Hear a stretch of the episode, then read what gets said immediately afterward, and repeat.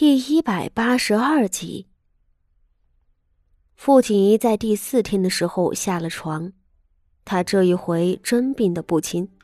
话说，自她重生以来，斗姐妹、斗继母，把傅家仪、傅心怡和谢氏几个坑的是半死不活，连武安侯萧云天都差点弄死。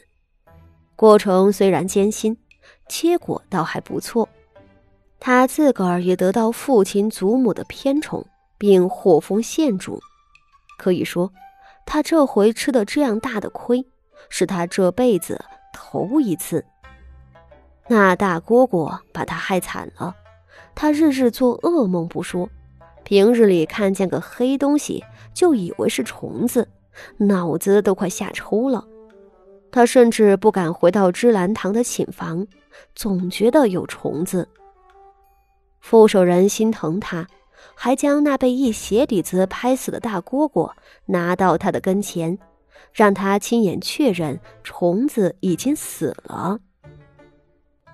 那虫子被拍得流出黄绿的脓水，身子和腿都断了，显然是死的不能再死。傅锦仪确认之后，心里的确好受一些，他勉强搬回芝兰堂里。却死活不愿意住先前的寝房，宁愿在狭窄的暖阁里起居。傅锦仪病成这样，本该卧床静养，只是再难受，他还是撑着爬起来了。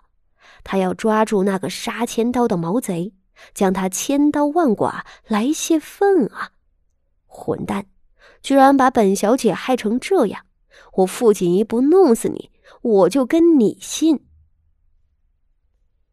当时他在贼人身上撒了蜜合香，那香料只能维持七天的功效，过了这个时机，再想找人就难了。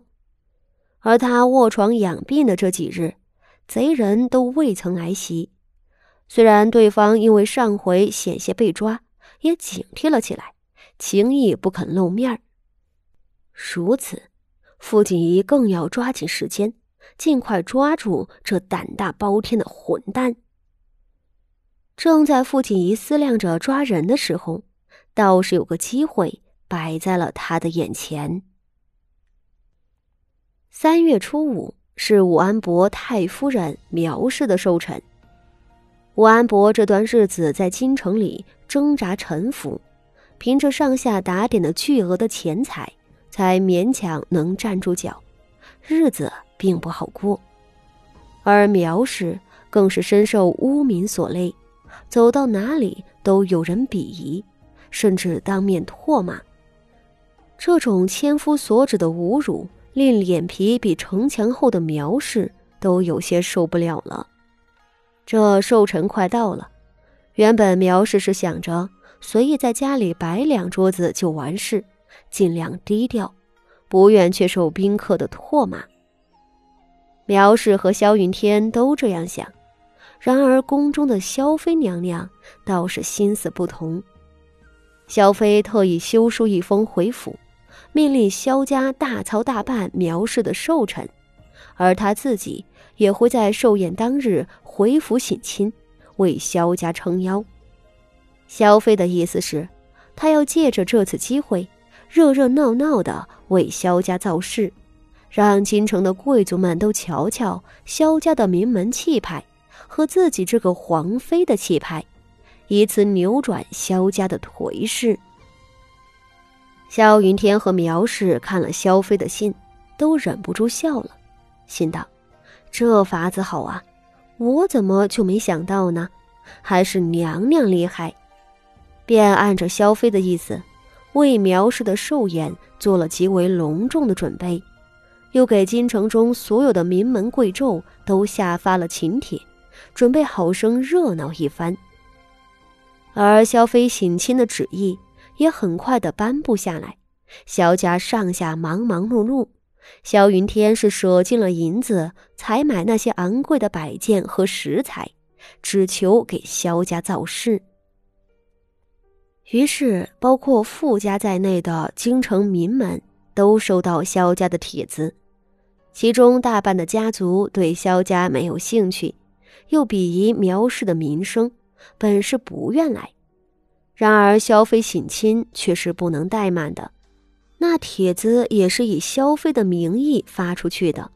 若大家不来，得罪萧妃事小，被人误认为是苗氏皇族，就糟糕了。遂到了寿宴当日，满京城的贵族们都套了马车。前往萧府赴宴。傅锦仪坐在马车上，头脑上有些昏沉。他用一方湿润的帕子按在额角上，朝身侧陪坐的小荣和孙嫂子两个道：“咱们家有些日子没来萧府了啊。瞧您说的，现在萧家算什么？”孙嫂子对萧家也是十分鄙夷的，冷笑道：“哼，那么膈应人的名声，侯爷又成了伯爷，三姑奶奶还回娘家偷钱，做出了那样不孝的事情。唉，现在咱们傅家早就不和萧家来往了，傅家指望的人是荣安县主您，不是三姑爷了。”早在萧云天被贬斥那日，傅家就慢慢的冷了萧家，不大愿意上门了。后来傅妙仪挪用娘家的巨款，惹怒了傅家全族，傅老夫人更是放话说不认这门姻亲。如今的傅家还真不愿意来萧家，若不是因为萧妃的威势，又有谁会来呢？哼。我倒是想过来看看。傅锦仪的唇角扯出了一抹冷笑，面色忽明忽暗。萧家为了苗氏的寿宴，将满京城的贵族都请过来了，而用蝈蝈偷袭自己的歹人，说不定就在其中。傅锦仪很清楚，按照自己的身份，他得罪的人一定是贵族圈子里的。说不定今日就能抓到那个毛贼来报仇了。过了今日，再想找到一个这么多人齐聚的机会，还真不容易。而另一方面嘛，白氏已经进了萧家做妾，傅妙仪这段日子也再没回过娘家，只是听孙嫂子那个远亲所说，傅妙仪的日子似乎很糟糕。就在前两日还生了一场病，现在卧床不起。傅锦仪一想到这些，就忍不住冷笑。